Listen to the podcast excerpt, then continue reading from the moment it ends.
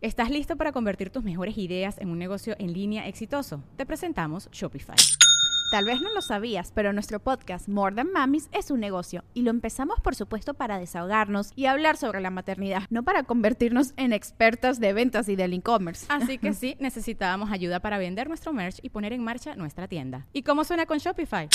Llegó otra venta. Shopify es la plataforma de comercio que está revolucionando millones de negocios en todo el mundo. Ya seas un emprendedor desde tu casa o desde donde sea, Shopify es la única herramienta que necesitas para iniciar, administrar y hacer crecer tu negocio sin dificultades. Con Shopify puedo gestionar pedidos, envíos y pagos desde cualquier lugar, brindándote toda la información y estadísticas de tus ventas al detalle. Regístrate para un periodo de prueba con tan solo un dólar al mes en shopify.com barra sonoro, todo en minúsculas. Ve a shopify.com barra sonoro para llevar tu negocio al siguiente nivel. Shopify.com barra sonoro. ¿Ha tocado algo así? ¿Llegar a un ritual? Sí. ¿Sí? Sí, sí, sí. Era una persona que mató a dos de sus hijas. ¿Qué tal amigos? Bienvenidos a Rayos X. En esta ocasión estoy tomando cerveza porque la verdad este episodio está bastante, bastante interesante. Está bastante más serio de lo normal y les voy a decir por qué. Yo tenía muchísimas ganas de hacer este episodio y antes que nada les quiero presentar a Raúl, el investigador forense.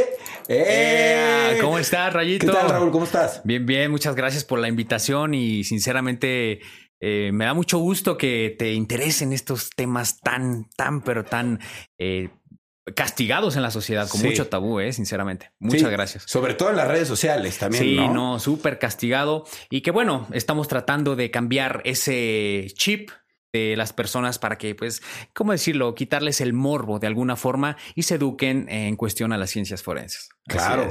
La verdad que todo esto surgió, amigos, porque yo estaba haciendo, eh, estaba en una plática y yo dije, estaría increíble tener a un médico forense aquí y alguien me dijo, no, yo conozco a alguien que tiene una cuenta buenísima, mira, no sé qué. Me la pasaron y la vi y síganlo, investigador forense, ya lo van a estar viendo acá abajo.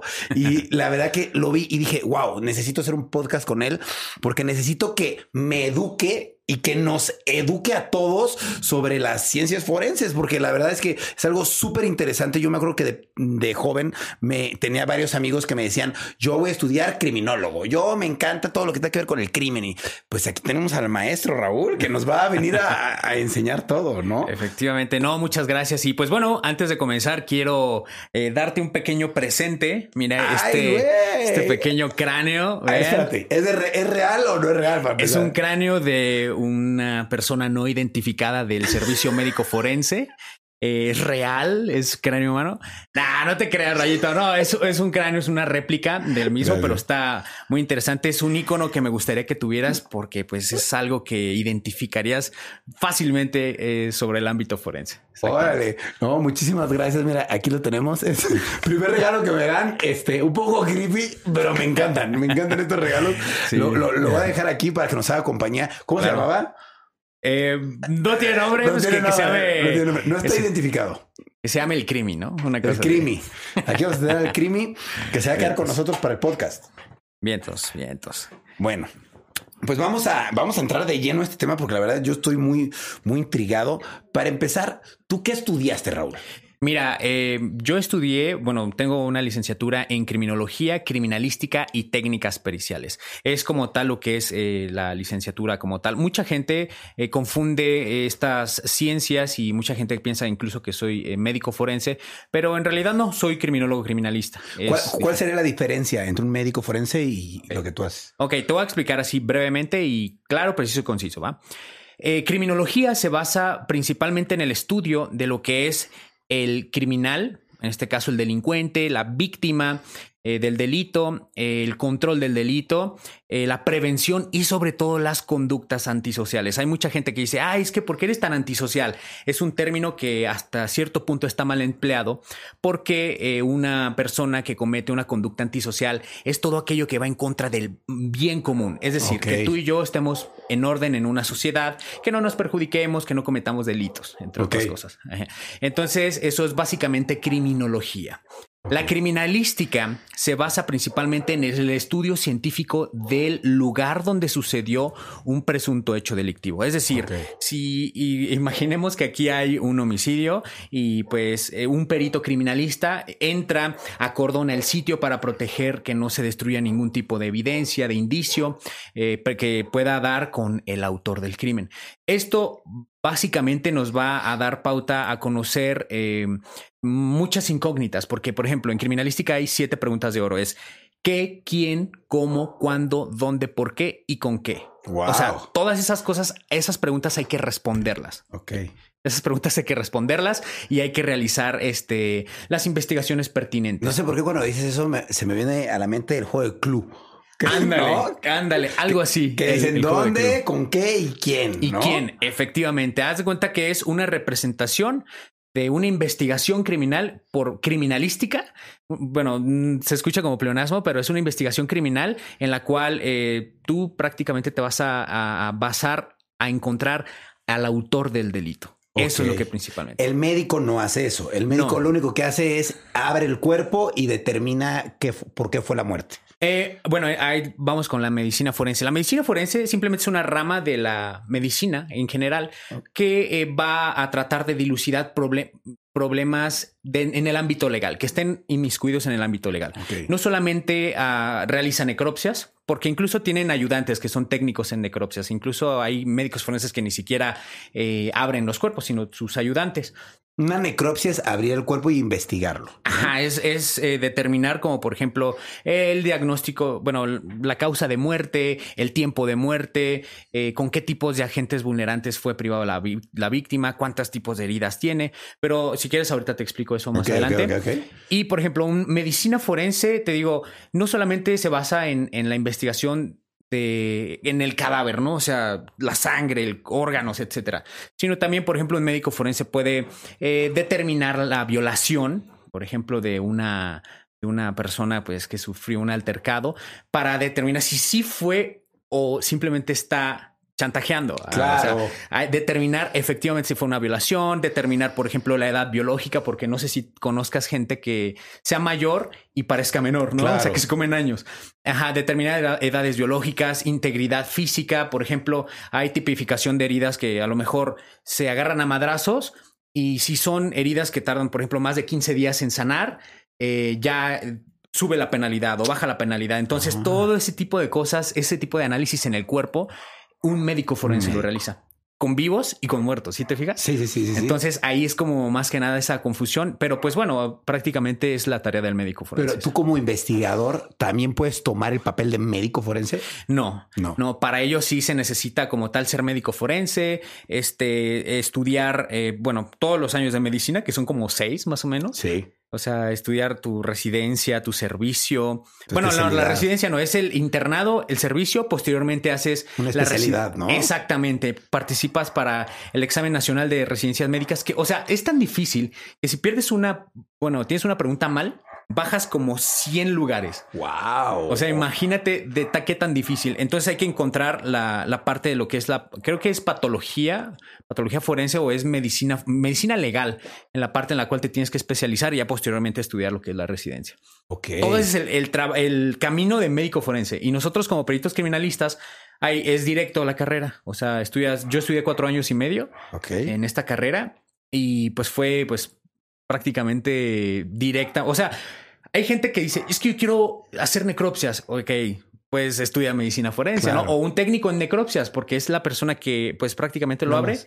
y ya. Y ya. Ajá. Pero obviamente este es un- como un ayudante de un médico forense. Oye, ¿de dónde sale tu curiosidad por todo esto? Porque me imagino nació de algún lado tu curiosidad por, por la investigación forense. Mira, lo que es la, la parte esta de la curiosidad de cómo me empecé a inmiscuir fue gracias a mi hermana. Te mando un saludo, chiquis. Eso. Este es un, bueno, ella me tenía una amiga que estudiaba criminología. Entonces yo quería estudiar primero psicología, ¿no? Pero decía, "Ah, se me hace muy aburrido. Quería estudiar medicina, "Ah, se me hace muy largo. Soy muy impaciente, ¿no? Entonces eh, me dice, ¿por qué no estudias lo que mi amiga de criminología? Y dije, ah, ok, vamos a checar. Empecé a checar planes de estudios. Tenía materias como eh, introducción a la medicina, medicina forense, tenía este, psicología criminal, psiquiatría criminal, eh, tenía sociología criminal, dactiloscopía, grafoscopía. Eran cosas que yo ni siquiera sabía que eran. Claro. ¿Sabes? Em, entonces dije, bueno, esto se me hace muy interesante.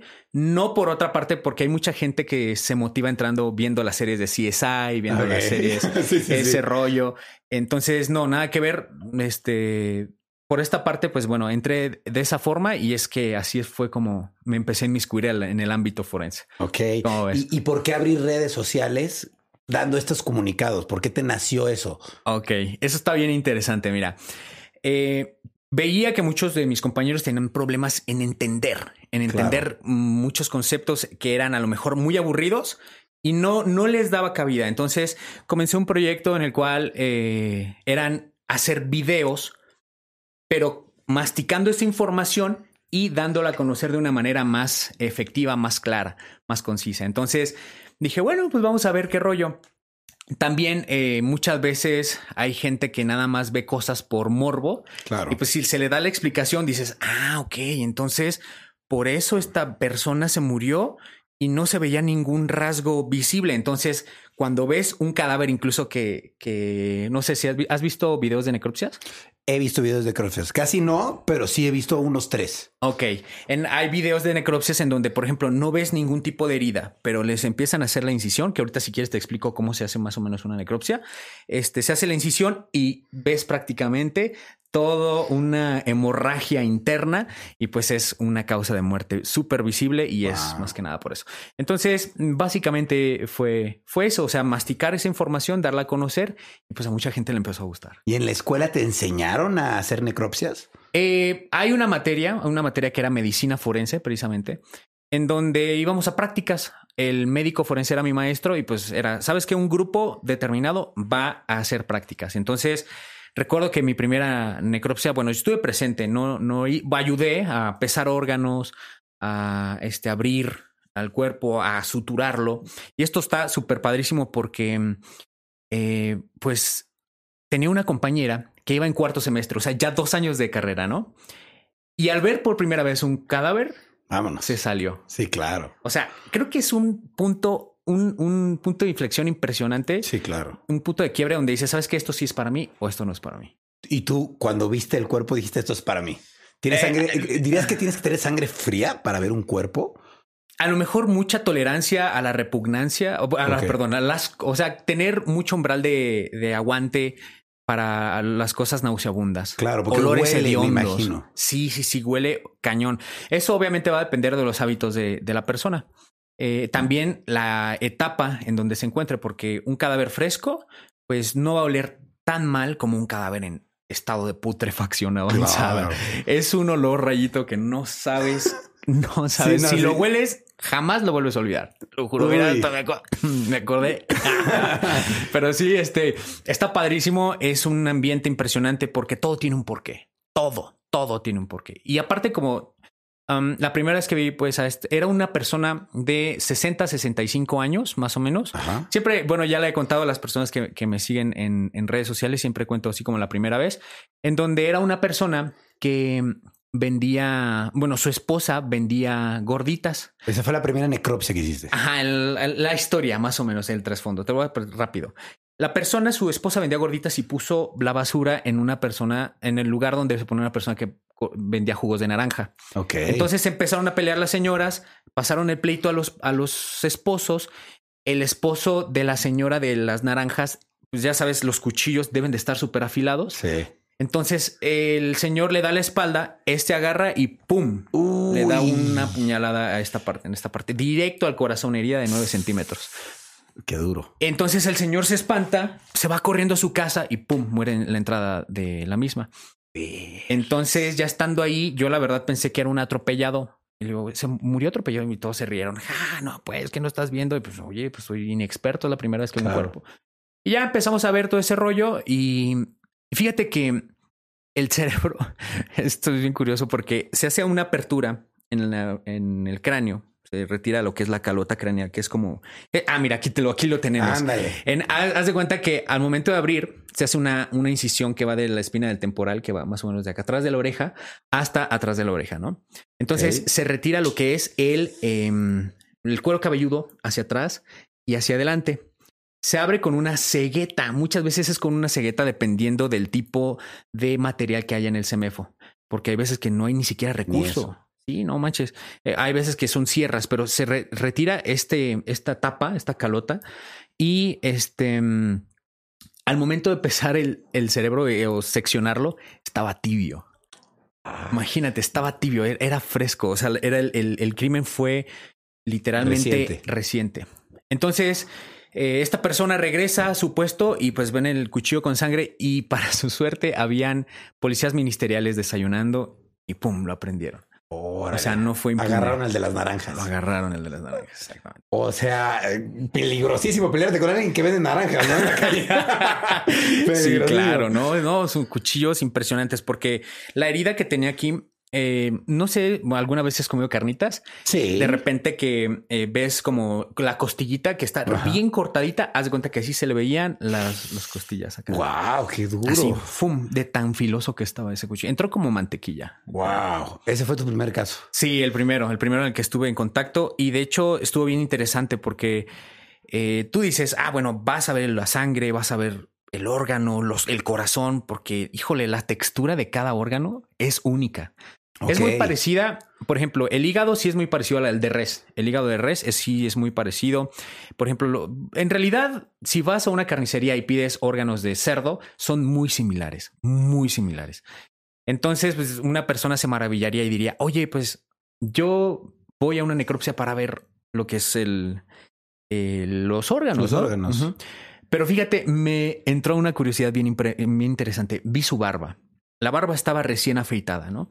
Entonces me empecé a preguntar, esta persona se levantó en la mañana en su casa, en su cama, con su familia, pero nunca pensó terminar el día acostado en una plancha de acero inoxidable, fría, con practicantes, con peritos, con el médico forense, abriendo su cuerpo, pesando sus órganos. Claro. La vida, mira, Se va. se así. va rapidísimo. No, y pues en cualquier momento, o sea, no- nadie está exento y uno nunca lo sabe, ¿no? Nunca lo sabe. Así es la muerte, Sí. ni modo. Y pues esta persona, imagínate, se rasuró, dijo, ¿sabes qué? Quiero verme presentable para las demás personas, pero nunca pensó que ese día iba a morir. Qué duro, Entonces, ¿no? Sí, no, es una reflexión impresionante. Yo, yo creo que todos nos despertamos pensando que pues va a ser un buen día, ¿no? Nunca pensando en que vamos a terminar en una plancha fríos. Ahora, me llama mucho la atención que me cuentes esta parte. Estudiaste. Después de que estudiaste y te desarrollaste, tuviste esta primera práctica. Ajá. Después, ¿qué sigue para un investigador, investigador Investigador. forense? O sea, ¿dónde es su, su campo campo. de trabajo? Ok. Eh, básicamente eh, depende, por ejemplo, hay universidades que nada más ofrecen la rama de criminología. Un criminólogo se puede, em, se puede desempeñar en, eh, por ejemplo, un criminólogo penitenciario, ya sea en, en cárceles estatales o federales. Puede estar, por ejemplo, en atención a víctimas, em, prevención del delito, en casas, por ejemplo, a Casa de la Mujer o esta- estas partes en donde ofrecen atención especializada a delitos de género, entre otras cosas. También a Casa de la Juventud, dependiendo de a dónde quieran eh, inclinarse, ¿no? O sea, por ejemplo, digamos, el gobierno el de- de- te puede contratar para, Ah, sí. para defender un caso, ¿no? Ajá. O en dado caso, yo como particular te puedo contratar a ti para decir quiero que investigues tal caso o no se puede. Sí, claro que Sí sí. se Sí puede. se puede en el ámbito. Por ejemplo, eh, bueno, por, por ejemplo, en este caso, criminología puede ser un criminólogo corporativo que puede eh, incluso trabajar en Oxos, que puede trabajar en Ok. Trooper, en, en estafeta para evitar robos hormigas, seguridad empresarial, todo este tipo de cuestiones en donde un ámbito, un ámbito eh, privado lo puede contratar. Un criminalista también puede estar en gobierno, en, en fiscalías eh, generales o fiscalías de la República, eh, o, pero también puede estar en el ámbito privado haciendo periciales, periciales privadas en este caso. ¿Y, y, y qué tal eh, la chamba? O sea, el trabajo. ¿Hay mucho trabajo? ¿Hay mucha oportunidad? ¿O es un campo muy, muy luchado? Hay mucha gente. Eh, pues eh, últimamente se ha dado un boom impresionante, una moda muy, muy grande de esta parte de las ciencias forenses en donde se ha sobresaturado. Sí hay un poco de, de dificultad en encontrar trabajo, no digo que no, pero pues como todo, o sea, si tú le buscas y tú le macheteas y no te rindes y empiezas y empiezas y buscas, el que busca encuentra, ¿no? Y el que persevera alcanza, como dicen. Sí, no. Entonces- y, y delitos pasan todo el tiempo. Claro, claro. O sea, estamos en un país que es violento, violento. Y pues sí hay eh, buffets periciales, claro que, lo, cra- claro que los hay. Y claro, o sea, contamos con mucho, mucha experticia. De hecho, dicen que, por ejemplo, los peritos de la Fiscalía de la Ciudad de México son uno, bueno, los peritos que más especializados están debido a la gran cantidad de delitos que existen. Claro. Entonces hay peritos que trabajaron en fiscalía y se salen a la parte privada y ya, o sea, con la fama que tienen y pues con la, ahora sí que eh, la experticia, la experiencia, pues se pueden dedicar y pues un caso, eh, un perito privado puede ganar muy bien, o sea, puedes cobrar de más o menos que son, por ejemplo, unos 15 mil, 20 mil, hasta 40 mil, 50 mil pesos por caso. Ajá Ok. por caso más o menos. Y pon tú, no sé, unos cinco casos al mes. Pues está bien. Pregón, está- ¿no? Sí, O sea, claro. Entonces hay muchas personas, a mí me tocó maestros que desanimaban, o sea, desanimaban, no, es que no hay trabajo, es que no sé qué están haciendo aquí. O sea, si tú estás dando clases, pues oye, anima a tus alumnos, ¿no? Claro. No manches, pero sí hay, hay mucha gente muy pesimista, pero hay gente que sí les. Yo siempre les digo a mis alumnos, a, a mis seguidores, siempre les digo que, que sigan lo que ellos les apasiona. Si Claro. haces lo que te apasiona, va a ser lo mejor en, el, en, en, lo, en la rama que sea. Y en el ámbito forense, sinceramente, es algo que sí. eh, siempre yo les digo: si van a dedicarse a esto, en primera, hay mucha gente que sus papás no lo dejan. Claro. Es que no, como que eres muy peligroso y más a las mujeres. Sí, claro. Que sí está un poco castigado. Conozco casos de. Sí, que han pasado que las mujeres sí se les carga un poquito más la mano y sí corren un poco más de peligro, pero no tanto. O sea, es moderado, pero hay mucha gente que lo magnifica. No, ¿cómo vas a estudiar esto? Etcétera. Claro. Pero pues bueno, o sea, es como cada quien. Si te gusta, te apasiona, dale con todo. Sí, con obvio. todo y hasta dentro. Órale. Bien. un poco raro, ¿verdad? No, no, no, no, está bien. Oye, ¿y cuántos años tienes dedicándote a esto? Eh, bueno, yo eh, trabajé, estuve en fiscalía un rato, hace como unos 2016 más o menos, pero desafortunadamente era como, mi, o sea, el... tengo un problema con lo que es el gobierno, ¿no? En este caso me quitaron mi plaza, así de, ah, danos tu plaza. Entonces yo estaba trabajando sin goce de sueldo y digo, bueno, a lo mejor se soluciona este problema. Y dije, ¿sabes qué? A partir de aquí no vuelvo a entrar al gobierno. Traigo un, un problema con eso.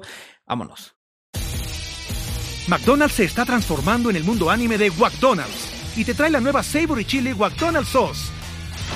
Los mejores sabores se unen en esta legendaria salsa para que tus 10-piece chicken wack Doggets, papitas y Sprite se conviertan en un meal ultra poderoso. Desbloquea un manga con tu meal y disfruta de un corto de anime cada semana. Solo en McDonald's. ba baba go! En McDonald's participantes por tiempo limitado hasta agotar existencias. Entonces me empecé a, a dedicar a redes sociales, empecé a, a hacer esta parte, ¿cómo decirte?, de, promoción de, las, sí, cientas, de las ciencias las forenses. cosas como son. educar, fui profesor, este, y pues sí, o sea, la verdad es que es algo bien padre mm, y mucho más relajado, Claro. porque en gobierno si la riegas, te puedes ir incluso hasta la cárcel. O sea, Órale. está cañón, o sea, por una mala praxis Sí. o por irregularidades o que pase algo que no Una esté bien, equivocación una incluso. equivocación, te vas para o, una pena pecuniaria, o sea, mucho dinero, una pena fuerte o a la cárcel. Está interesante. Wow, no, está, está peligrosa Está la. peligroso. Pues es una. Se puede decir que es, que, que- que es peligroso a lo que te dedicas, ¿no? Mm, sí, digamos que hay que andarse con cuidado. Ok. Con cuidado, sí. ¿Nunca has tenido miedo de que alguien eh, se quiera vengar de ti o, ha- o has recibido amenazas porque tú decidiste eh, que el caso era así y ellos querían que tuvieras a lo mejor eh, otra, ¿Otra? otra conclusión? No, afortunadamente no. No, no, no. Estuve como en. eh, haz de cuenta, donde yo me dedicaba era más que nada análisis de información. era la cuestión en la cual medíamos como polígonos delincuenciales, qué tantos delitos había en tan, tal zona y qué tipos de programas preventivos podemos aplicar. En la cuestión de peritaje, eh, tengo colegas que sí han recibido esta parte y que incluso los han obligado a recibir sobornos en donde, o sea, el ámbito forense es bien reducido, ¿eh? O sea, Claro. súper reducido y entre todos nos contamos. y sí, no, hay casos impresionantes donde eh, los han levantado y los han matado. Cañón, o sea, Porque tomaron un veredicto que no era el que ellos querían. exactamente, que no era el que ellos querían, o incluso están realizando las, peri- las pericias y piensan que ellos son los responsables o la policía que, que ejecutaron a ellos y no, pum, pum, los ejecutan ahí y pues no, o sea, ni siquiera, ah, porque eso es muy, muy sonado, muy preguntado, un perito criminalista no porta arma. No es policía, no es Sí. policía, un perito criminalista. Un policía de investigación, sí, pero un perito criminalista no porta No. arma y estaban indefensos. Entonces, Claro. por, por una, mm, ¿cómo decir? Un malentendido de estas personas de las organizaciones criminales, sí puede correr la vida. Claro. Tú no tienes derecho a portar arma. No, no, No, no. puedes. No, no, no. Es un, y no, o sea, sí puedes solicitarla, pero como civil, ¿no? Ok. Pero un perito criminalista no tiene portación de arma. Ok. Si es policía de investigación, sí. O sea, pero eh, hay que, hay que meterse en la convocatoria adecuada. Claro, claro. Tengo una pregunta. ¿Qué, pa- qué pasa si yo te quiero contratar para que hagas alguna investigación? O sea, ¿tú puedes entrar hacia la investigación como si nada o tienes que pedirle permiso al gobierno o cómo entras a la investigación? En este caso, creo que es, bueno, hay que primero estar titulado. Ok. Sí, o sea, debes de tener tu cédula profesional. Posteriormente se pide lo que es la carpeta de investigación. O sea, un perito criminalista en este caso, eh, al momento de contratarlo, sí deben de tener una, una comunicación, se puede decir así escuetamente. Y sí, claro, se tiene, o sea, debes de estar como vinculado con lo mismo, porque pues si vas a atender un caso que la fiscalía mismo está trayendo, claro que sí, y deben de, incluso, o sea, si tú eres una persona que está dentro del, del delito, pues obviamente debes de tener acceso a lo que es la carpeta de investigación y toda la, la investigación como tal, y tú tienes derecho a, a- a solicitar un apoyo extra, en este caso que sería un perito particular, y sin bronca, ¿eh? O sea, no hay ningún problema y tienes acceso a la investigación. Órale, el gobierno lo permite y tú puedes entrar sin Sí, problema. sí, sí, sí, sin bronca. Oye, Tienes ¿cu- derecho. ¿cuántos llevas un conteo de los casos que tú has llevado? No, no, No. yo este, eh, desde que empecé a, a realizar este redes sociales y blog, me desentendí totalmente de esta parte. Sinceramente es algo que, que a lo mejor sí deja para comer, pero te quita el sueño. Te quita el sueño. Sí, ok, sí, sí, me imagino. Me Sí, imagino. claro, claro. Llega- y hay maneras de, de ser quitar el sueño, hablando de quitar el sueño, Ajá. ¿Qué te ha quitado el sueño a ti? De, dentro de todo lo que me imagino que has vivido muchas cosas. ¿Tienes alguna vivencia que hayas tenido, alguna investigación que hayas tenido que dices, wow, esto me quitó el sueño por una semana o por un tiempo y no, no me lo quitaba de la cabeza? Eh, no, no tanto así. La verdad es que no, no tanto así. O sea, al- pero a lo mejor lo que sí me causó mucho ruido y mucho impacto emocional, en donde sí repasaba y repasaba y repasaba la imagen en mi mente, fue la vez de un caso de una niña que, la mataron a golpes. Siempre también lo he, platicado, perdón. Este es una niña que mataron a golpes, eh, que fue parte de un, fue un, un infanticidio en el cual el, la, el esposo, que era el padrastro de la niña, la mató. Tenía indicios la niña de quemaduras de cigarro, de cicatrices, o sea, ya llevaba un proceso de, De maltrato. de maltrato.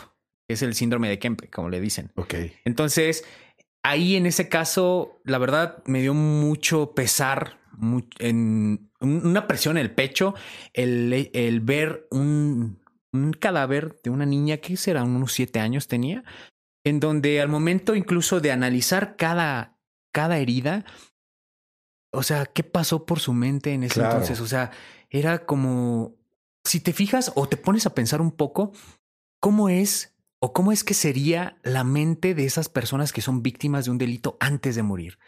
¿Te das cuenta? O sea, es como no hay ninguna esperanza, se te acaba prácticamente todas las salidas y lo único que te espera es la muerte. y la muerte de una forma dolorosa. O sea, Claro. dijeras tú, ah, pues un, un- un balazo, pues, o sea, un, Sí, disparo por proyectil, disparo por arma de fuego, ah, instantáneo, ¿no? Pero a golpes. Y fueron traumatismos. O sea, haz cuenta que cuando se le realiza la necro, eh, al momento de retirar lo que son los colgajos de piel, también podemos observar que son heridas que no se ven superficialmente. Entonces había muchísimos puntitos rojos. Bueno, no puntos, sino hematomas. Así Claro. como sangre coagulada en muchos lados de, De la cabeza golpes. de los golpes. Posteriormente se le abre lo que es el, el- el cráneo, bueno, en este caso para poder evidenciar el cerebro, todo lleno de sangre. En este caso, pues había tenido una fisura por un golpe, o sea, le ha de haber golpeado, Un derrame. se cae. No, es, un, os de cuenta de una fractura, fractura en el cráneo, entonces empieza a generar este, una, una hemorragia interna, empieza a haber presión craneal, empieza a, a, a- a haber una, como si, o sea, la causa de muerte en este caso sería por eh, un traumatismo craneoencefálico y eh, pues la niña murió por una hemorragia interna, intracraneal, Wow. Ok, precisamente. y ese, ese caso te dejó a ti como ese sentimiento como de vacío. manches, sí, ¿no? sí, sí, gacho. Pues es que imagínate ver como, no sé, a tu sobrina, a tu prima, hermanita, Claro. pero así, o sea, ay, no, sí, no, está no, no. cañón. Te, pone, te pones en el lugar de la persona o en el lugar de las otras personas, de las víctimas, y dices, No qué feo vivir esto, ¿no? Y horrible, mano. Oye, ¿y hay, hay, hay algún caso que se haya quedado así como sin resolver, que te haya tocado, que digas, esto sí, no supe cómo, porque las heridas estaban como, como extrañas o algún caso así raro? Caso raro, a lo mejor por una embolia gaseosa. En este caso, una embolia gaseosa es cuando lo que dicen que inyectan aire. Ok, ¿Se sí, ha he escuchado, sí lo he escuchado. Cuando inyectan, por ejemplo, aire. Que, que se te va al cerebro, ¿no? O al corazón. Ándale al corazón y que un soplo y que no sé qué tanto. Eh, muchas veces ese tipo de, de muertes son muy difíciles, muy, muy difíciles de, de checar, pero no imposibles. O sea, Claro. siempre se ve como tal un- una separación en lo que viene siendo la, algún tipo de vena eh, o arteria, dependiendo de, de dónde le busques, pero sí hay que ser muy meticuloso. Si de plano no se encuentra ninguna causa de muerte al momento de realizar la necropsia, hay que ser muy meticulosos, meticulosos al momento de, de- de- para poder buscar la causa. Claro. Porque esa es una de las finalidades de la necropsia, es determinar la causa de muerte, el por qué murió, cómo murió, este, y el tiempo, el tiempo de cuánto tiempo lleva. O sea, dependiendo de los indicios presentes en el cuerpo, que ahorita si quieres te los explico, dependiendo del tiempo transcurrido, vamos a poder decir, ah, ok, tiene más de 12 horas, tiene menos de 12 horas, eh, y también lo que es, viene siendo la identificación de la persona. Esos son las, las tres, los tres puntos importantes al momento de realizar una necropsia. Ok, son, esos son los tres que estamos. Sí, o sea, tres y, y pues básicamente es eso. O sea, si tú no conoces a un cadáver y le estás realizando la necropsia, mm, pues existen sistemas o métodos de identificación que te van a poder ayudar para pues saber quién es esa persona. Y Claro. pues obviamente este, darle una identidad y, y que incluso pues, obviamente entregarlo a sus familiares. Claro. Entonces, por ejemplo, uno de ellos que se le toma son las huellas Las huellas. dactilares. Hay mucha gente que lo confunde con huellas digitales. Ah, son mis huellas digitales. No, las de huellas digitales es cuando está en un medio electrónico. Ok. Pero la huella dactilar es... eh, Directo. Ajá, es- son como las crestas papilares de, los, de los dedos de las manos. Ok. Las huellas de los dedos de las manos. ¿Por qué? Porque hay también de los pies. Claro.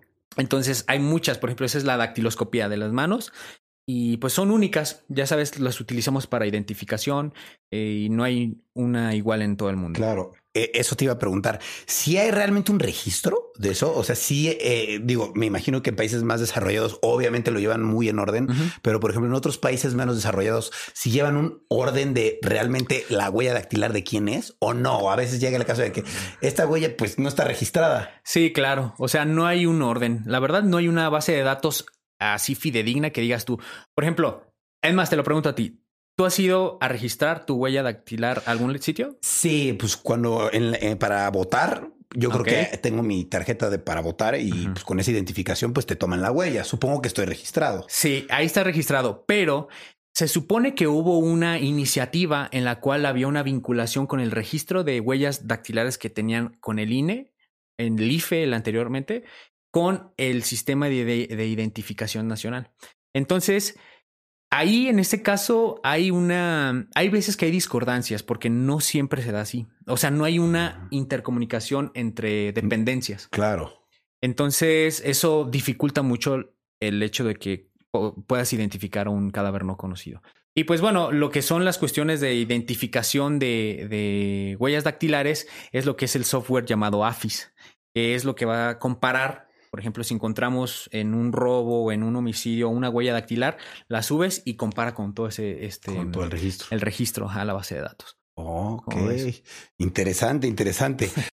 Oye, y eh, digo, lo, vuelvo no, a preguntar, no porque no lo haya respondido, sino porque de verdad me da curiosidad como si hay algún caso como, como extraordinario. Me explico como, digamos, que encontraron que, la, que el pecho estaba abierto de una forma extraña y no encontraron el motivo de qué fue lo que le hizo ah. eso. Algo así como que, como que encontraron un hueco en la pierna y no saben qué lo hizo. ¿Has tenido algún tipo de casos así como misteriosos? raros. No, la verdad, muy raros. Así que digas tú, raros, raros, raros, no. ¿Acaso eh, no sé, un envenenamiento por cianuro.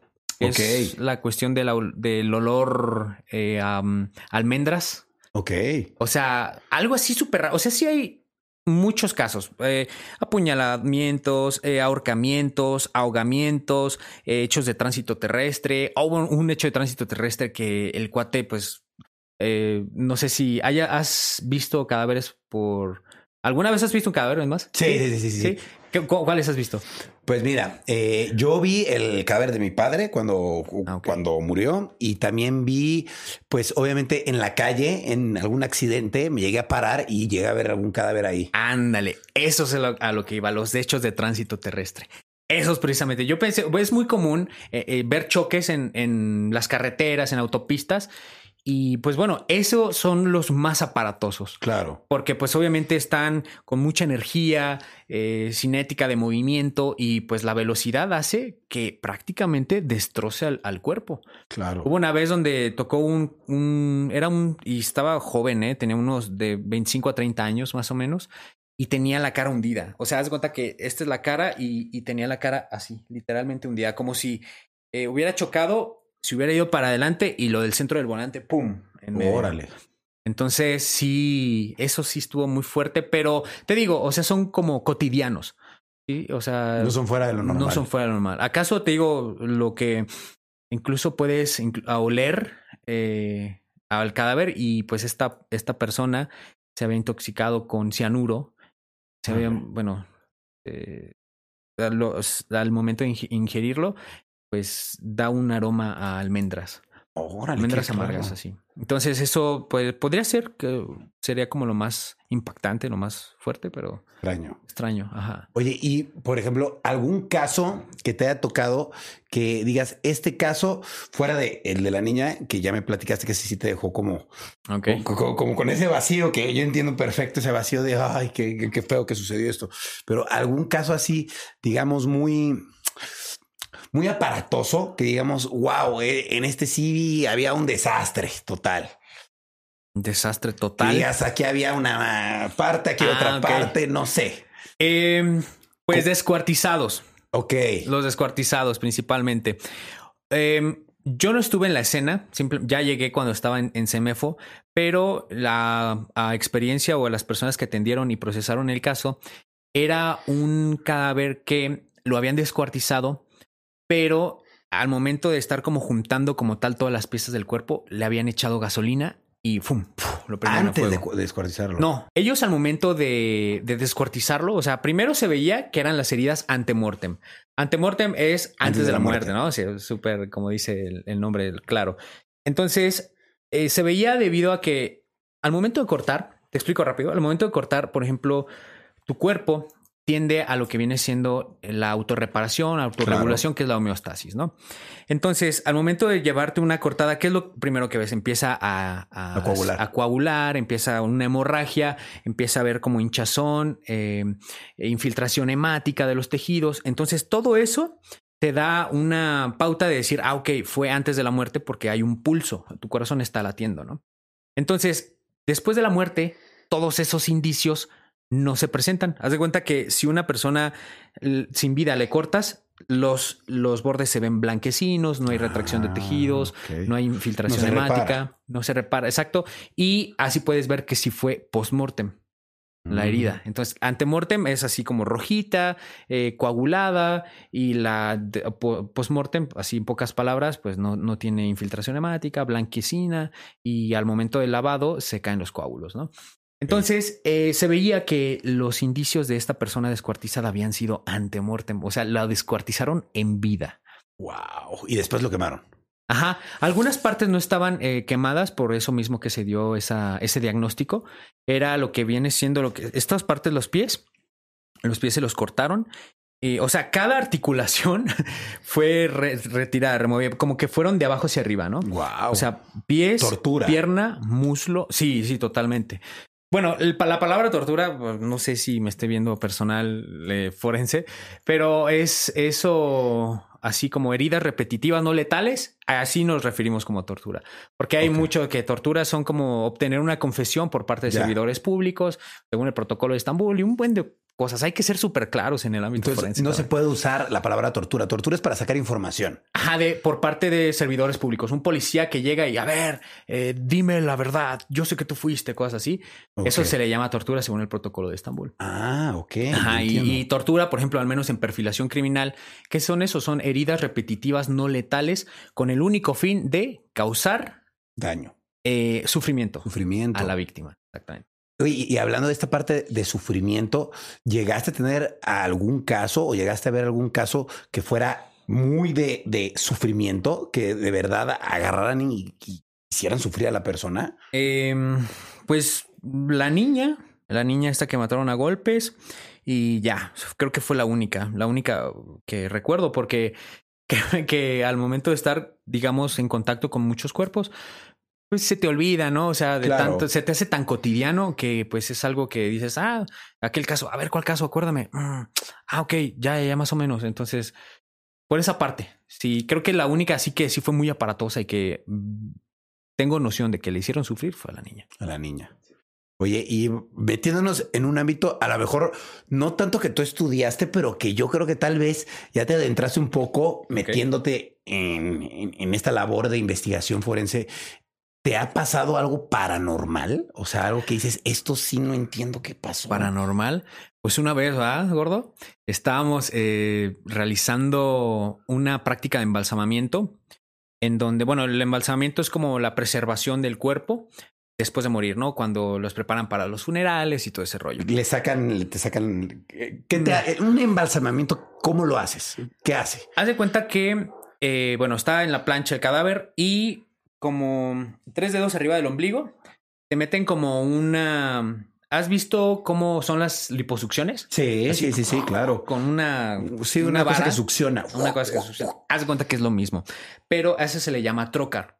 El trocar, haz de cuenta que es una vara así como de este tamaño, más o menos, con punta y con succión, ¿no? Entonces está conectada una máquina al vacío y te- de aquí te la introducen y es directo al corazón. Empieza a, a drenar sangre, líquidos, tejido, órganos, Sí. intestinos, materia fecal, orina, todo, todo, todo. Entonces, hay gente que llega eh, muy este, inflamada con obesidad, pero está por inflamada debido a, a las bacterias productoras de gases, ¿no? Está con una distensión abdominal, así se le llama, es un fenómeno cadavérico presente. Bueno, ahorita te explico los fenómenos cadavéricos.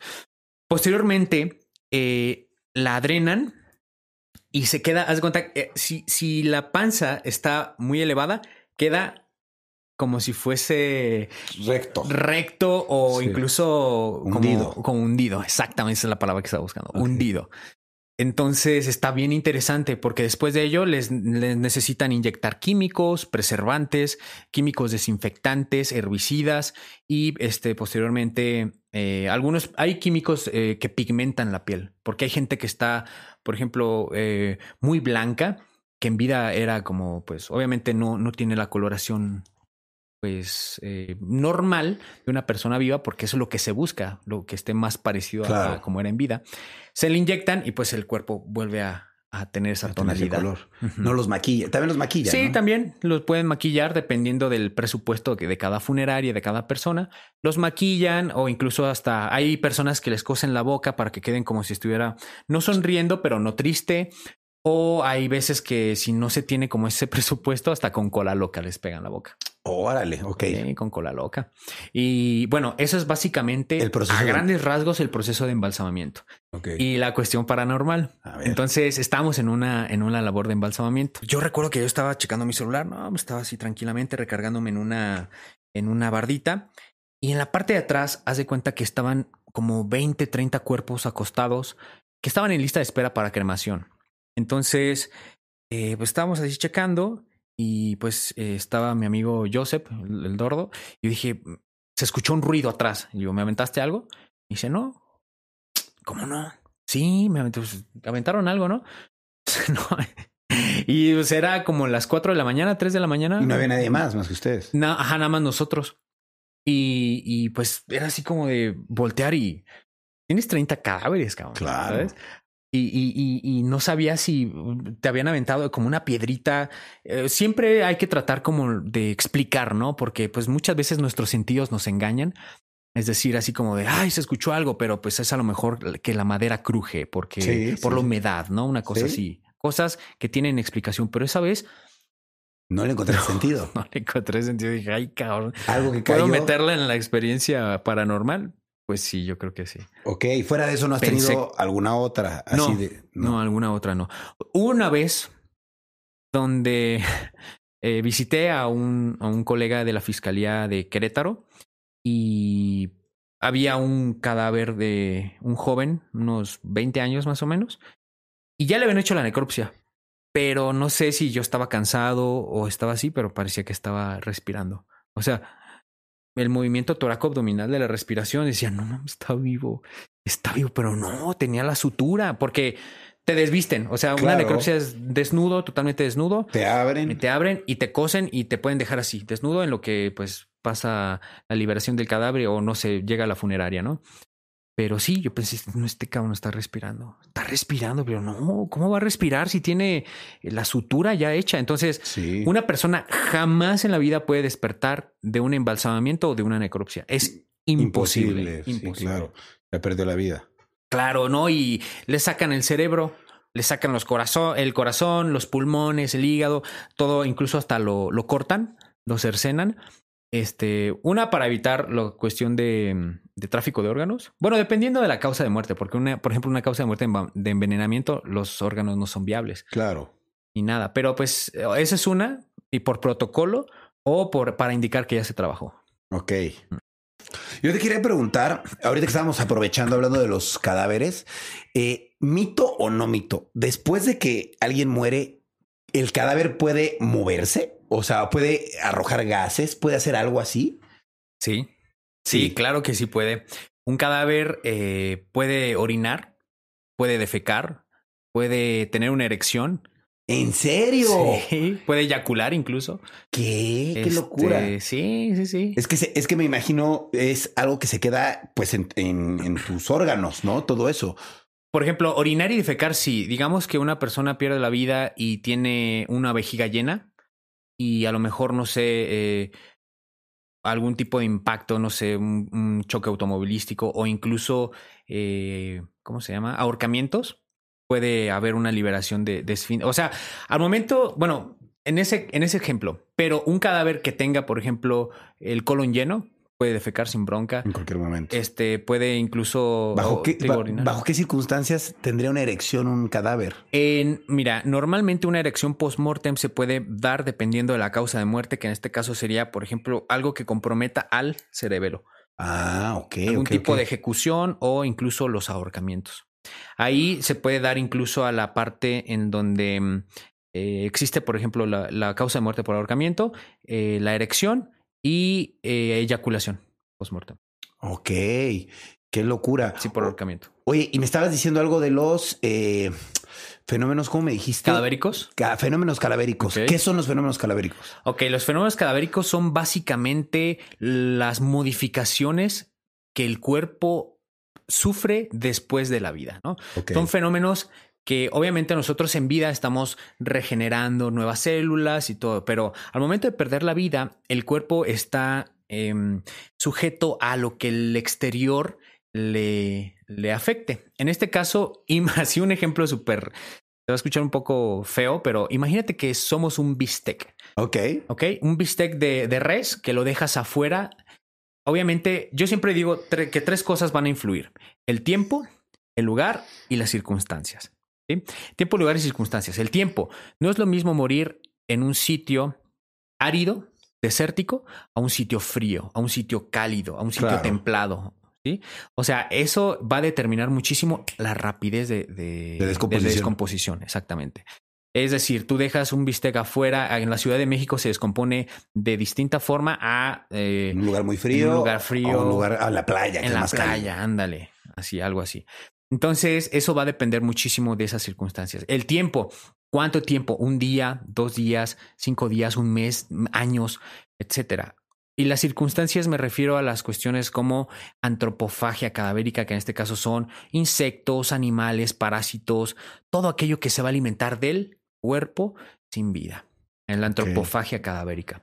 Entonces, por ejemplo, eh, te voy a dar como Vamos a imaginar, imaginémonos una línea de tiempo, ¿va? Empezamos desde el minuto cero en que pierde la vida la persona. Del minuto cero a las primeras horas, que son de 5 a 12 horas, se van a dar distintos tipos de fenómenos. Uno de ellos es el algor mortis, que es el enfriamiento cadavérico que normalmente es, eh, muchos textos dicen que se pierde un grado por, por hora, pero como te digo, siempre dependerá del tiempo. Un lugar frío, ¡pum! pues eh, Más rápido. más rápido. Un lugar cálido, pues no tanto. Eh, pero es el enfriamiento cadavérico. El segundo de ellos, bueno, es la deshidratación. La deshidratación, como sabes, nuestro cuerpo está conformado por agua y al momento de deshidratarse em, se manifiesta bien fregón en los ojos. Ok. Ok, en los ojos, haz de cuenta, bueno, no sé si hay algún acercamiento, pero bueno, ahorita eh, ignoren las ojeras y todo. Aquí, por ejemplo, podemos observar que en lo que viene siendo el ecuador del ojo se presenta una mancha negruzca. Ok, dependerá si está cerrado o abierto, pero la mancha negruzca se va a manifestar en el ecuador del ojo, como si fuera una línea que, que atraviesa. Y esto es debido a que nuestro ojo está conformado por un 95% de agua, en donde la esclerótica, que es la parte blanca, se va a adelgazar y va a tener contacto con la coroides. Entonces va a tener esa coloración. La coroides tiene un una coloración más negruzca y es por eso que se, se da. Otro de ellos es el signo, bueno, ese se le llama el signo de Sommer. ¿Ok? Ok. Hay otro que se llama el signo de Stenon Lewis, que es el hundimiento, el hundimiento del, del ojo ocular, como el ojo de pescado. Así se le conoce pues, Sí, sí, sí. vulgarmente, pero es un hundimiento ocular debido a que no, ya no existe presión, Vale. presión ocular, entre otras cosas. Entonces, ¿por qué? Porque el agua se evapora. Claro. Y te da una pauta de, eh, de 12 a 24 horas, más o menos. Ya más o menos tienes una ventana de tiempo. Sí, claro. Eh, posteriormente viene siendo la acidificación tisular, donde el medio celular se comienza a acidificar, en donde nosotros como seres vivos tenemos una proteína, bueno, un- con base a nuestro metabolismo producimos el ATP, el adenosín trifosfato. Posteriormente va a descender al adenosín difosfato para adenosín monofosfato, en donde el medio celular se va a acidificar. Es donde va a hacer presencia, así te hablo rápido, de lo que viene siendo el ácido em, láctico, en donde va a generar lo que viene siendo el rigor mortis. O sea, esa es la explicación larga corta de Ajá. la rigidez cadavérica, que es otro fenómeno pones cadavérico. tieso, ¿no? Súper tieso, súper rígido, en donde si pones un banco en la nuca y otro en, en, en los talones de los pies, Se queda horizontal. se queda suspendido el cadáver. Wow. Sí, hay veces que es- hay cadáveres que se quedan así con un, con un espasmo cadavérico al momento Y de es disparar. imposible regresarlo. No imposible, pero le tienes que calentar las manos, Mm. masajearlos, tronarle los dedos o a veces hasta fracturarlos, dependiendo de qué tan rígido se encuentre. Wow. ¿Cómo ves? Esos son, por ejemplo, ah, rigidez, lividez. Ah, me faltan las livideces cadavéricas. Ese es otro de temprano, que son manchas violáceas en las zonas declives del cuerpo por la acción de la gravedad. En este caso son, es la sangre estacionada. Ok. Si tú, por ejemplo, bueno, no tú, Pero espero que no. un, un cadáver, por ejemplo, que está acostado, eh, las livideces cadavéricas se van a presentar en las zonas que estén próximas al contacto, es decir, al contacto con el suelo, la superficie que es la espalda, las nalgas y lo que viene siendo las partes de las pantorrillas o, o pierna, ¿no? O muslo. Que es más tienes carnita, ¿no? Ajá, haz de cuenta que va a estar acostado. Lo, lo que toca con el suelo no se va a presentar, sino en las partes aledañas, como unas manchas violetas, así, rosáceas, dependiendo, porque una muerte por monóxido de carbono sería unas, bueno, se pueden confundir porque la coloración es rojo cereza Ok. y estas serían moradas, un poco más moradas. Ok, ok. O sea, hay que tener como esa parte también claro, de, de- de saber discernir qué es la lo que le causa la muerte. claro. Oye, y tanto hablar de muerte me cuestiona y, me, y mi cerebro me, me obliga a preguntarte cuál es la peor muerte. ¿Tú cuál crees que es el peor caso de muerte el- en el que más sufre una Ah, persona? ok. Alguien, una persona muy especial me preguntó eso el día de hoy. Y este, Casualmente. casualmente. Y la peor muerte es hervido. Hervido. Hervido. En agua. Sí, sí, en agua hirviendo. Yo Peor creo que ácido. peor. Es que mira, lo que pasa aquí es de que un ácido destruye las terminaciones em, Nerviosas. nerviosas y ya no sientes. Como en una quemadura. Mucha gente, "Ah, es que morir quemado. Eh, un- una vez destruyendo todas las terminaciones nerviosas, deja de sentir. Ah. Ok. Pero de hecho, y déjame decirte, hace poco, menos de un año, un conocido, no era amigo, era un conocido, eh, trabajaba él en, en un rastro y era un domingo donde no había tanta gente y que se cae en una caldera donde hervían los animales ya muertos. Se cayó, estuvo luchando porque eran unas calderas muy altas y murió hervido. Wow. Entonces, para mí, esa es una de las... Es la muer- peor. Sí, sí, Ahí sí, no la se mueren peor. tus terminaciones nerviosas y me imagino todo el tiempo estás sintiendo. No, pues es que estás sintiendo y pues obviamente eh, tu- tus tejidos se están cosiendo y por dentro, o sea, imagínate que todo va de adentro hacia afuera, pero es como un, un continuo, eh, como un- un- es un- una continua tortura en donde pues sigues sintiendo hasta que de plano tus tejidos se cosen. Ok. O sea, sí existe como tal, pero al momento, por ejemplo, de, digamos que tienes hasta aquí el agua, o sea, la que colinda es donde puedes sentir como lo máximo y posteriormente hasta, que puedan morir todas tus terminaciones nerviosas, vas a dejar de sentir ese dolor. Pero eh, ya hay, hay, sí, por ejemplo, de aquí para abajo, eh, te rescatan. Esta parte queda inservible totalmente, hay que amputar, etcétera, pero pues para mí esa es una de las peores muertes. Hervido. Hervido, hervido. Sigue sintiendo, sí. Oye, también he escuchado mucho que cuando nacemos y cuando morimos, segregamos una sustancia llamada de, bueno, DMT. DMT. ¿No? ¿Qué tanto sabes tú de esta sustancia? ¿Se puede extraer de los cuerpos o, o- o- o cómo funciona? Explícanos Eh, un poco. Tengo noción de que esa es, bueno, utilizada por eh, chamanes incluso para poder Sí. llevar a cabo comunicaciones eh, o, bueno, abrir eh, Portales. portales, esas cuestiones eh, donde pues existe una activación de zonas cerebrales donde están dormidas principalmente y pues incluso se utiliza como para terapia y todo ese rollo, ¿no? Entonces, este DMT no, no es posible porque se genera en cantidades muy mínimas Ok. muy, muy, muy mínimas y a lo mejor y sí sucede esta parte en la cual, pues al momento de perder la vida se genera, pero es eh, muy mínimo. Muy mínima. Sí, sí, sí, es ¿Y- como esa segregación. ¿Qué lo genera? Eh, el- creo, mira, si no mal recuerdo, es la glándula pituitaria, Ok. que es la, la, la encargada, que es la glándula pineal, en donde se supone, o bueno, existen muchos datos donde dicen que la tenemos calcificada, eh, es como si lo, nosotros como humanos la pudiéramos trabajar, pudiéramos tener pues cuestiones extrasensoriales, desarrolladas, más ¿no? desarrolladas. Tercer ojo. Éndale, exactamente, el tercer ojo. Pero em, en este caso sí eh, es mínimo y como te digo, es al momento como de nacer y de morir. Y no hay parte- manera, no hay manera de tú poderla a- Ah, de sacar, o sea, como cuando mueres que, que, que la sacas, que la desarrolla esta glándula, no hay manera de que en vida lo hagas, o sea, tú, tú mismo. No, no hay No hay manera. no hay manera. De una manera em, externa, no artificial porque se obtiene de medios naturales, Claro. que son este, plantas, pero este no, no es posible. O sapos, ¿no? Ándale, o sapos en este caso. O sapos eh, que Como hay, hay un documental muy bueno de Vice. Sí, No sí, sé sí, si lo has visto. visto. Sí, está sí. bueno, está bueno. Y este son, son cosas que se, se pueden obtener de esa forma eh, un poco más efectiva. Sí, porque sería lo mejor. Igual y sí, eh. O sea, de- desconozco ese tema en donde se pueda generar a conciencia el DMT, pero no lo creo, no lo creo posible, sinceramente. Bueno, ya, ya me platicaste eh, esta parte de, de- de cómo los cuerpos van teniendo estos cambios, pero a mí me da curiosidad, después de que muere la persona, después, ¿qué pasa? O sea, ya se murió, el cuerpo ahí está, lo entierran y ¿qué pasa con el cuerpo? O sea, ¿qué, qué, proceso tiene?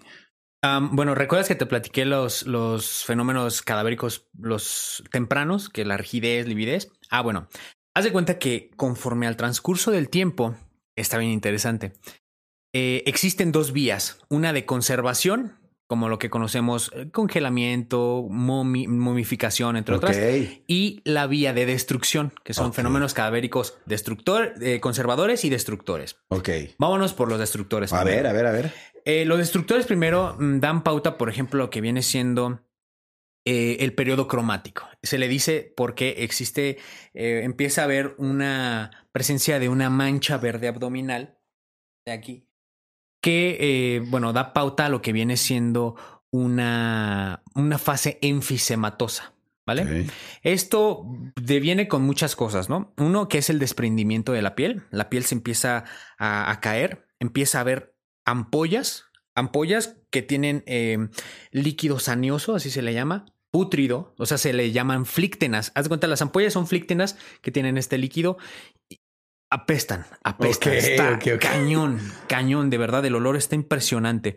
El, el cuerpo se empieza a hinchar, empieza a haber inflamación debido a las, a las bacterias productoras de gases y empieza a haber una inflamación en la cara.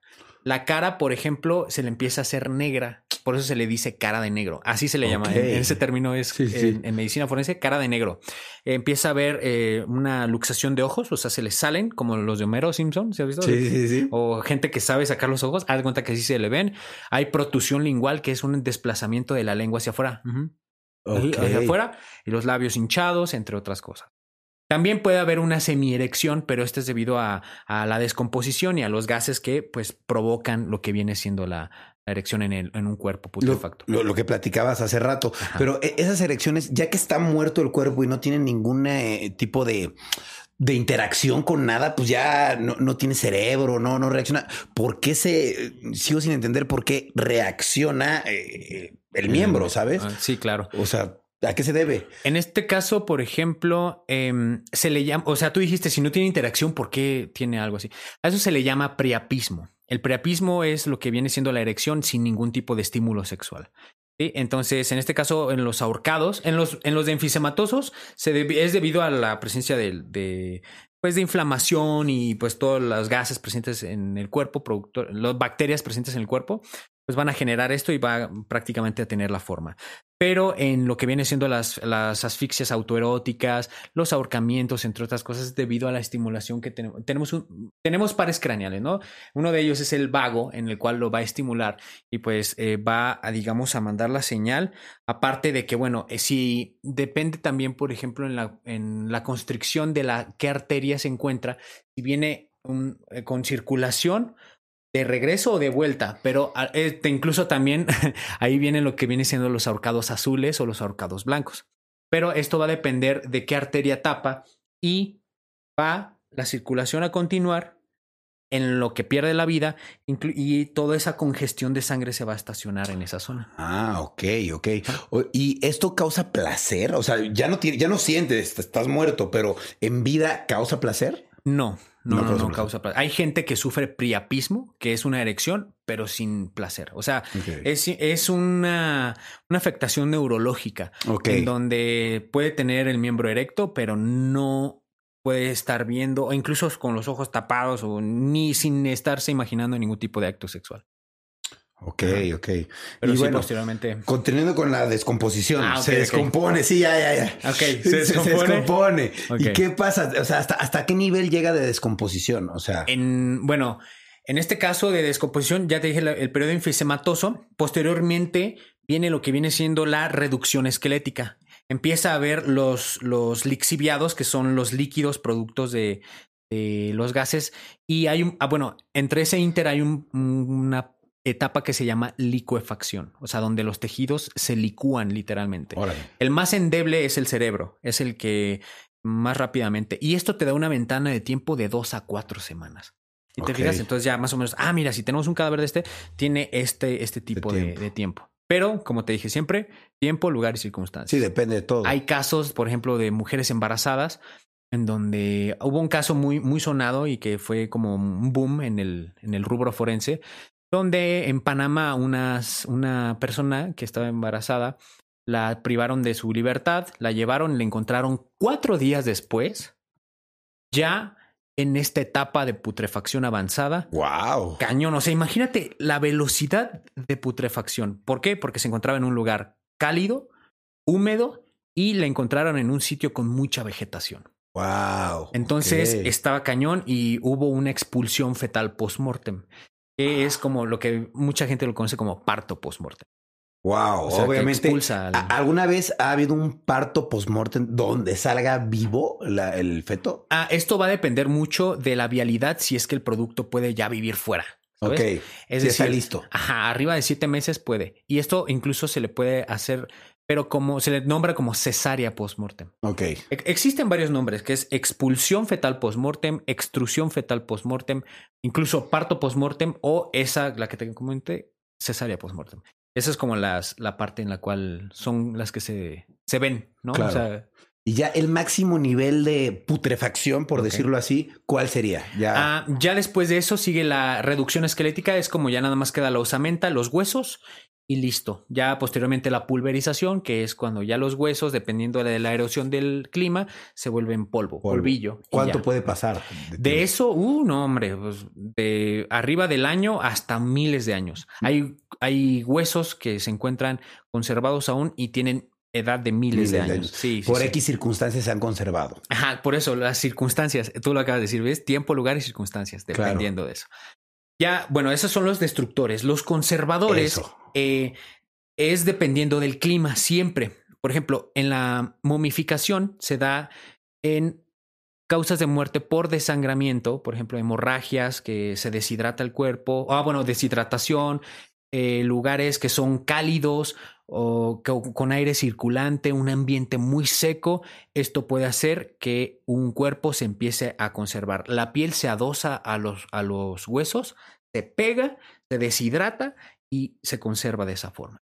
Puede durar muchísimos años. Ya las momias de Guanajuato las conocen? Claro, no, conozco hasta las de Egipto. Ándale, las momias de Egipto, Sí, sí, sí. efectivamente, efectivamente. Es esa parte.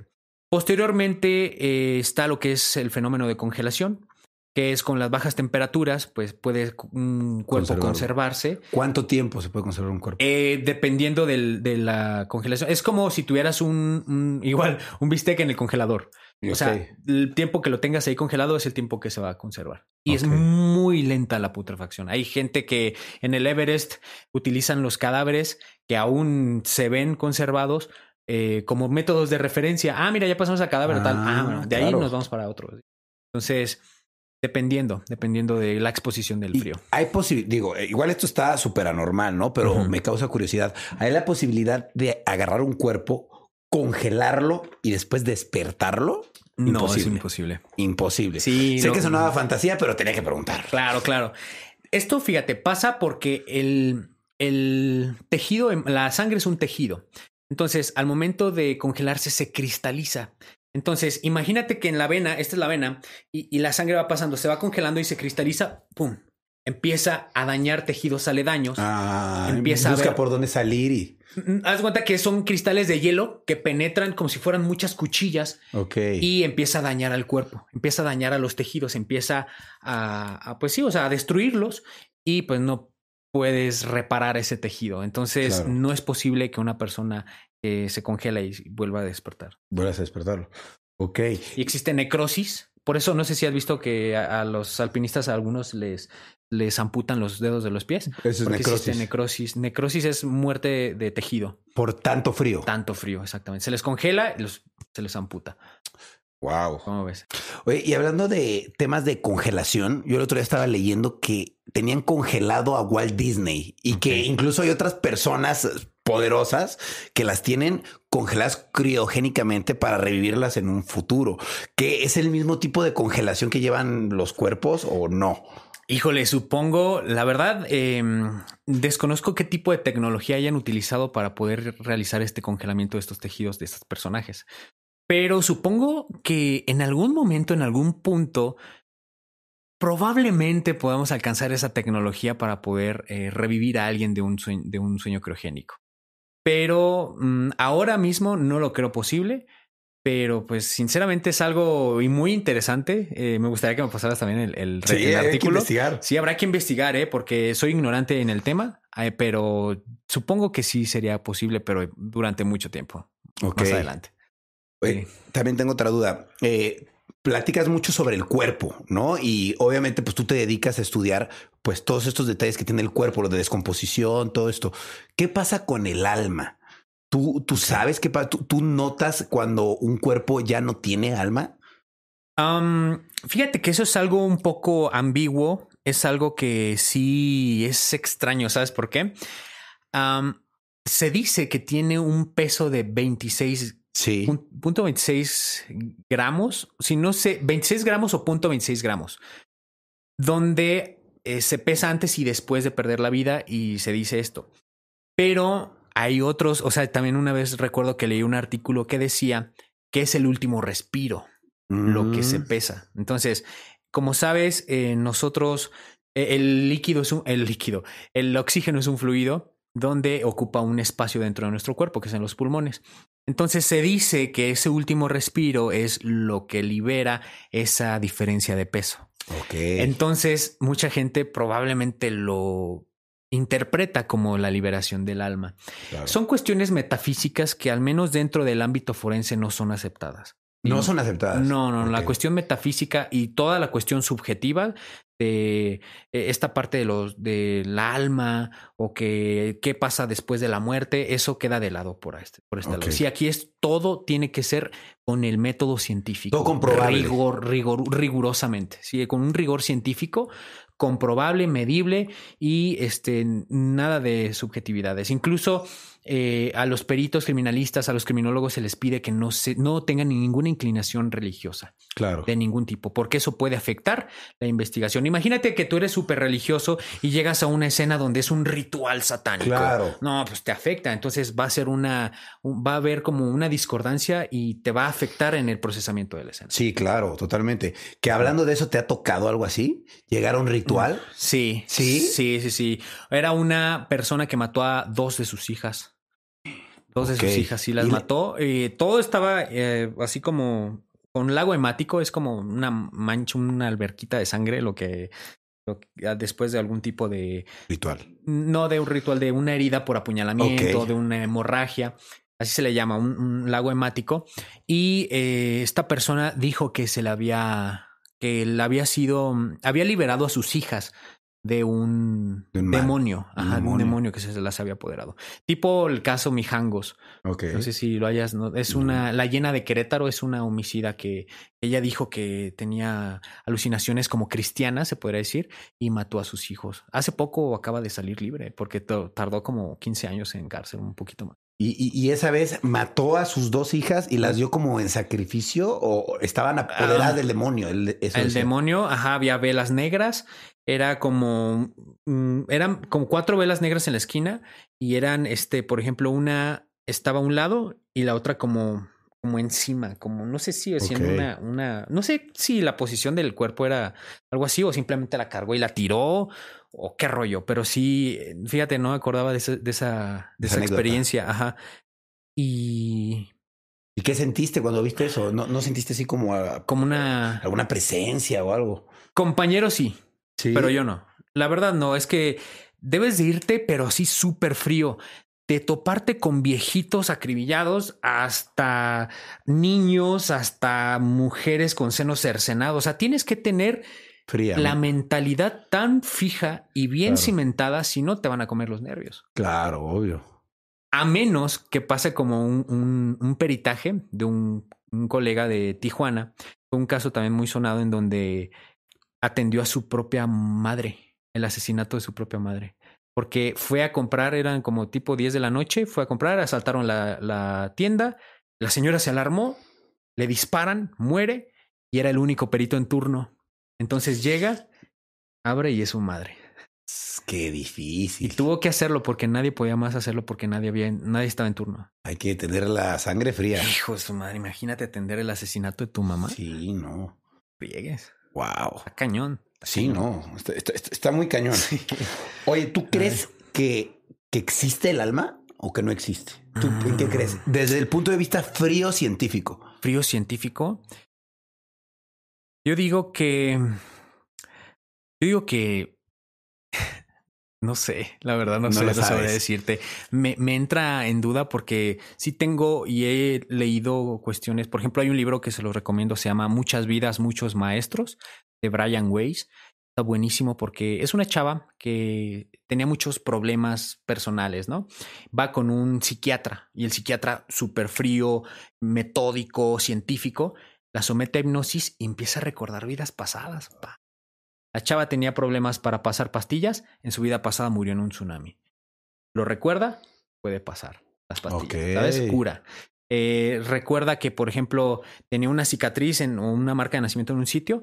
Recuerda su vida pasada, un apuñalamiento. Había muerto por un apuñalamiento en una guerra y era hombre, ¿eh? Órale. Había estado como más de 80 veces en el plano físico y estaba aprendiendo, aprendiendo, aprendiendo. O sea, eh, las personas, por ejemplo, que eran conocidas, las mismas personas estaban en sus otras vidas. Por ejemplo, una persona cercana que es un hermano, a lo mejor en su otra vida fue un, un noviazgo Claro. o, fue o su esposo. O sea, es como algo muy, muy, pero muy interesante. De verdad se los recomiendo. Ok. Y eso me hizo dudar Claro. me hizo dudar porque el cuate es, es que cómo, cómo algo que no es tangible puede tener esta repercusión y cómo esta chava pudo recordar con ojo de detalle cada Eso. cosa. Sí, claro. Entonces el cuate decía, es que yo con mis credenciales, con mis estudios, ¿cómo puede ser eso posible?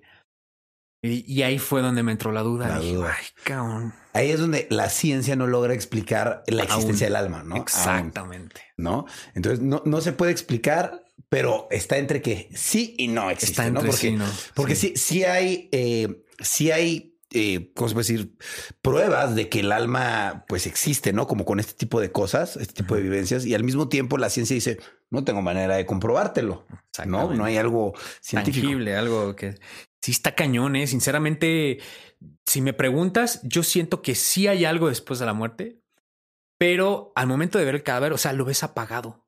Claro. Cuenta, es como si le bajaras un switch. Sí. Ves a un cadáver y puede estar como con los ojos entreabiertos y lo puedes observar y, y, y- y lo ves con una tranquilidad, una paz. ¿Has visto Hombres de Negro la 1? Sí. Ya ves que se abre y hay un mini alien aquí. Ajá, en- sí, sí, Ah, sí. Pues siento que hay algo así, güey, ¿sabes? O sea, un, un ocupante que, que puede incluso apagar el switch y somos como un traje, ¿no? Sí. Si ya nos vamos a la cuestión es- de espiritual, es tú vienes a este mundo a aprender, vienes a trascender, vienes a romper cadenas, vienes a romper este, patrones conductuales, vienes a, a, a ser una mejor persona para posteriormente irte a otro plano, ¿no? Claro. Y luego Entonces- regresar si es que te toca, ¿no? Efectivamente. Si regresas es porque algo no aprendiste aquí, tienes que volverlo a aprender en la siguiente. Claro. Entonces, eso está cañón. La verdad es un tema incluso para otro podcast. ¿verdad? Sí, sí, sí, Pero- totalmente de acuerdo. Pero sí, es algo que en este momento mi respuesta es no lo sé. No lo sé, sí. No lo sé, esa es mi respuesta. Ok, no, me, encanta quedarme con esa intriga, me encanta quedarme con los no lo sé, porque te intrigan más y es como con hambre de saber más. Ajá, o sea, déjame, meto para reforzar, es que cómo, o sea, la mente científica siempre cuestiona, pero esta mente te dice, mira, aquí hay testimonios, aquí Claro. hay esto, o sea, hay gente que ha vuelto de la muerte y, y ve esto. Te lo platicas. Y no solamente una, muchas. Muchas. No podría ser que todas estén locas, ¿no? Ajá, y, y o que se hayan, ah, vamos a morirnos a la misma hora y, y vamos a decir esto, ¿no? Sí, claro. Entonces eso está, eso está muy interesante. Por eso, eh, por eso él no lo sé. No, eh, está buenísimo. Y la verdad, eh, te, lo, te quiero agradecer, Raúl, porque de verdad eh, me parece súper interesante el tema. Desde que me enteré que existías o existía tu cuenta, dije, lo necesito, necesito platicar con él. Y qué padre poder platicar contigo, qué padre poder platicar de estos temas que a lo mejor mucha gente los puede ver como, como tabús, ¿no? Que dice, ay, no, qué feo hablar de esas cosas. Pero pues no tiene nada de malo hablar de la muerte. Todos vamos a morir algún día. Solo hay que saber hablarlo y tocarlo y tampoco despreciarlo, ¿no? Es parte de, y todos tenemos que aceptar a la muerte. Si le tememos a ella, pues todos vamos a morir algún día. Entonces, claro. no hay nada como aceptarlo y, verlo fríamente como lo que es la muerte. es algo que tenemos seguro, La muerte. Es lo único que tenemos seguro. Así que si ya tenemos seguro a la muerte, pues, ¿qué estás esperando para hacer lo que más deseas, lo que más anhelas? Claro. Arriesgate, ¿sí o no? Sí, no. Arriesgate, haz, Dile a las personas que, que, amas, diles lo que sientes. Si te gusta una chica, díselo. No tienes por qué este, estar preso de tus miedos ni nada. Claro. Es lo único. Es, o sea, o te puede pasar como lo que hablamos hace rato, ¿no? De, de que pierde la vida una persona, pero así. Ay, por cierto, fíjate, hace poco un, un, el papá de una amiga muy, muy, este, muy querido, este señor, eh, perdió la vida saliendo de su trabajo. Él era militar, lo atropellan, pierde la vida. No me digas así. La vida se va así. Sí, claro. Entonces, hay que meterle. Sí, no, hay que vivirla. Hay que eh, vívela. O sea, literal, eh, yo les diría, vivan sus vidas. O sea, no, estén esperando a que pase algo o a que alguien les diga qué hacer o cómo hacerlo o a ver si la otra persona me hace caso y yo mientras me espero. No, haz, acciona, vive, porque el día de mañana no sabes si vas a vivir. Tampoco vas a pensar todos los días de, ay, hoy me voy a morir, entonces mejor voy a hacer las cosas. No, siempre mentalidad positiva, pero sí es importante siempre estar positivos y siempre positivos con la vida de, vivir, de hacer, de crear, de, contagiar a los demás de alegría y de siempre ir para arriba, porque como tú dices, uno nunca sabe cuándo va a despertar con el solecito, muy contento, con la cama y se va a dormir en una plancha fría. Efectivamente. Qué duro. Sí, no, y pues las personas que en estos momentos a lo mejor están sufriendo un duelo por esa parte de la ausencia de una, de una persona querida, pues simplemente desearles la mayor fuerza y pues Igualmente. Había una vida por delante, sinceramente. Claro, sí, seguir adelante es lo más importante. Y yo, por lo pronto, feliz, agradecido de que estés aquí, Raúl. Qué chingón. Muchas gracias de verdad por venir. Muchas gracias también por el regalo. Sí, hombre. Wow. Espero que este, te guste, ¿eh? Sí, no, sí me gustó. Más porque es real. Este. no, no, es real, realmente no es real, no es real. Pero muchas gracias. De verdad, qué, qué apasionante tema este de, de, las ciencias forenses. de verdad que eh, me daría para estar aquí tres mil horas más platicando contigo, pero quiero que la gente poco a poco vaya, vaya digiriendo este tema, ¿no? Porque también igual es difícil de, escuchar muchas cosas, ¿no?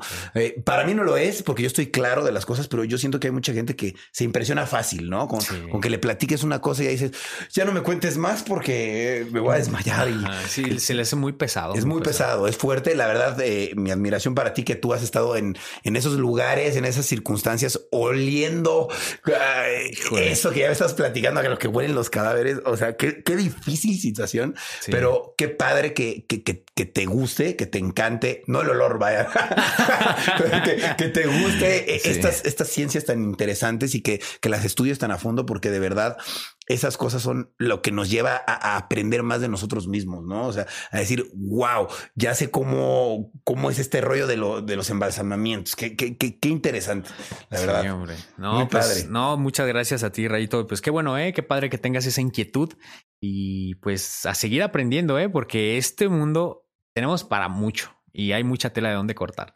Estoy de acuerdo contigo. Vamos, vamos a averiguar ese, ese, ese, rollo del alma, a ver qué onda. Déjenme aquí abajo en sus comentarios.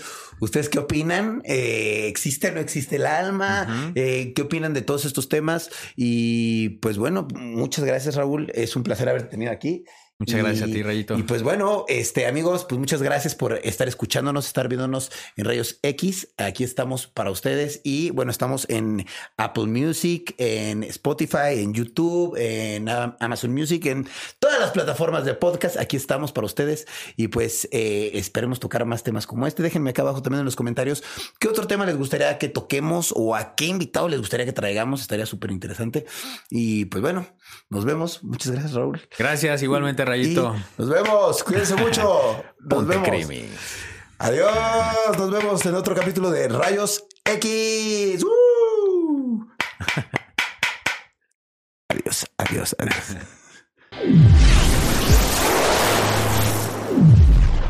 ¿Estás listo para convertir tus mejores ideas en un negocio en línea exitoso? Te presentamos Shopify. Tal vez no lo sabías, pero nuestro podcast More Than Mamis es un negocio y lo empezamos por supuesto para desahogarnos y hablar sobre la maternidad, no para convertirnos en expertas de ventas y del e-commerce. Así que sí, necesitábamos ayuda para vender nuestro merch y poner en marcha nuestra tienda. ¿Y cómo suena con Shopify? Llegó otra venta. Shopify es la plataforma de comercio que está revolucionando millones de negocios en todo el mundo. Ya seas un emprendedor desde tu casa o desde donde sea, Shopify es la única herramienta que necesitas para iniciar, administrar y hacer crecer tu negocio sin dificultades. Con Shopify puedo gestionar pedidos, envíos y pagos desde cualquier lugar, brindándote toda la información y estadísticas de tus ventas al detalle. Regístrate para un periodo de prueba con tan solo un dólar al mes en shopify.com barra sonoro, todo en minúsculas. Ve a shopify.com barra sonoro para llevar tu negocio al siguiente nivel. Shopify.com barra sonoro. With Lucky Land slots, you can get lucky just about anywhere. Dearly beloved, we are gathered here today to. Has anyone seen the bride and groom? Sorry, sorry, we're here. We were getting lucky in the limo and we lost track of time. No, Lucky Land Casino, with cash prizes that add up quicker than a guest registry. In that case, I pronounce you lucky. Play for free at LuckyLandSlots.com. Daily bonuses are waiting. No purchase necessary. Void where prohibited by law. 18 plus. Terms and conditions apply. See website for details.